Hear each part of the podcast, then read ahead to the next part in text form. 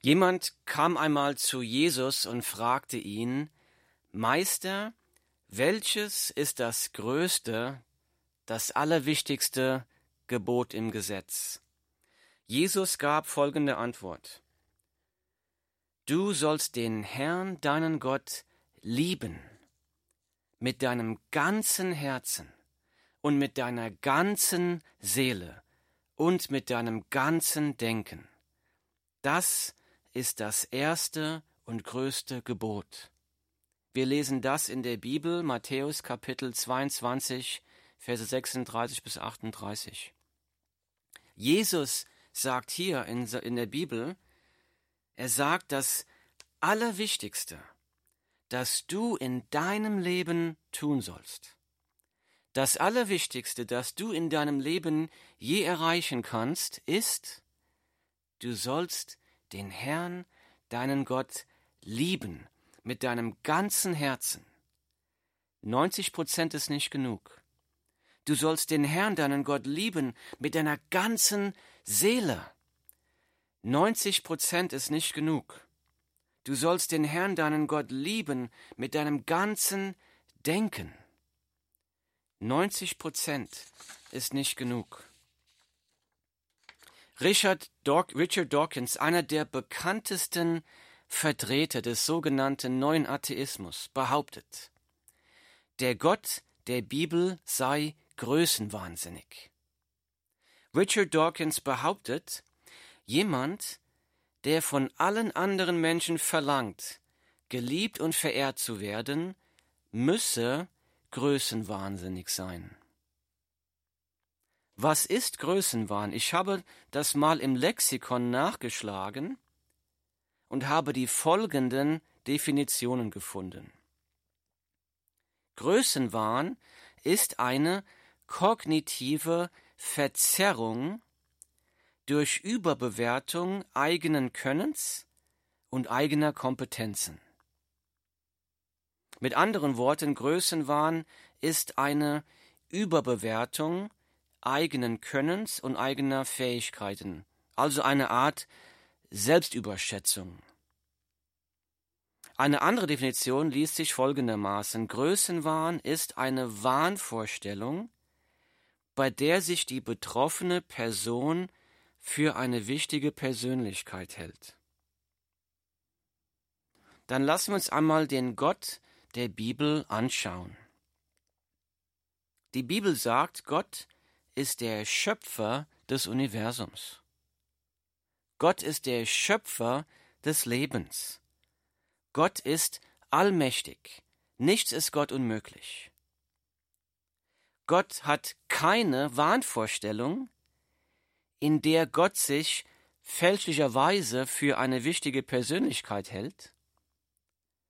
Gott ist die wichtigste Persönlichkeit des Universums. Deshalb verdient Gott, geliebt und verehrt zu werden.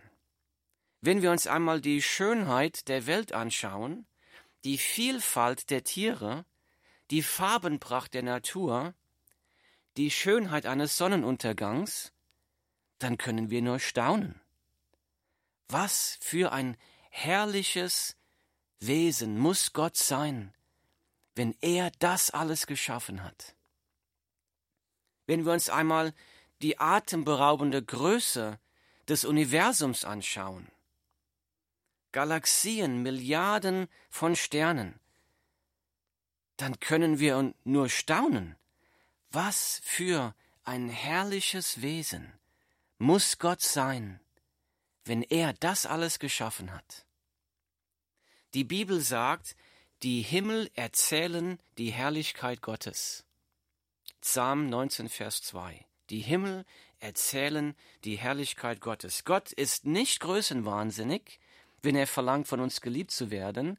Gott hat es tatsächlich verdient, geliebt und verehrt zu werden. Er ist es wert. Die Bibel sagt, wir lieben ihn, weil er uns zuerst geliebt hat.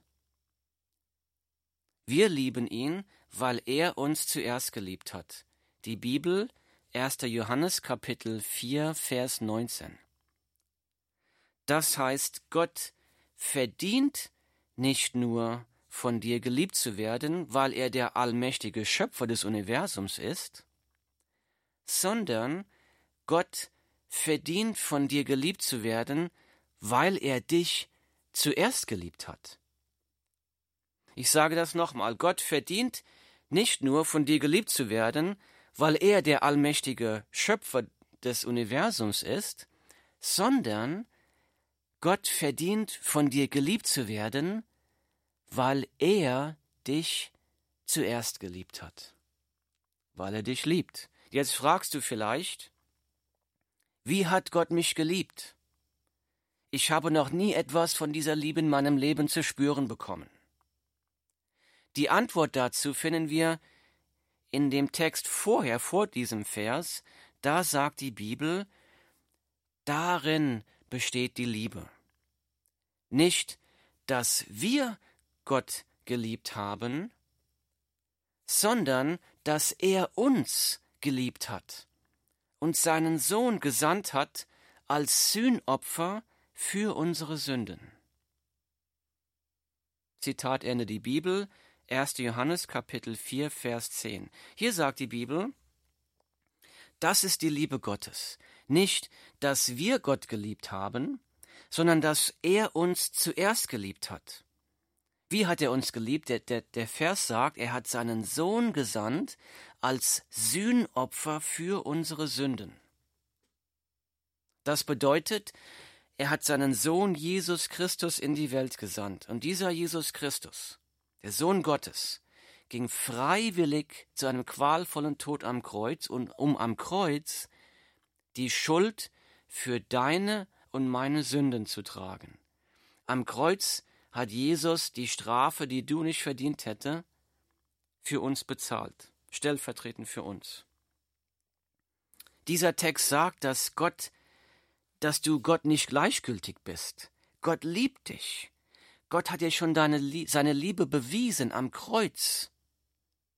Er hat schon alles getan, er hat schon seine Liebe zu dir gezeigt. Und das ist die frohe Botschaft. Wir leben in Sünde, wir leben nicht so, wie Gott es will, aber trotzdem liebt dich Gott. Er hat seinen Sohn gesandt, um die Strafe, die er auf dich richten müsste, auf Jesus zu geben. Und wenn wir das im Glauben annehmen an Jesus Christus, dann haben wir die Vergebung der Sünden. Dann haben wir ewiges Leben.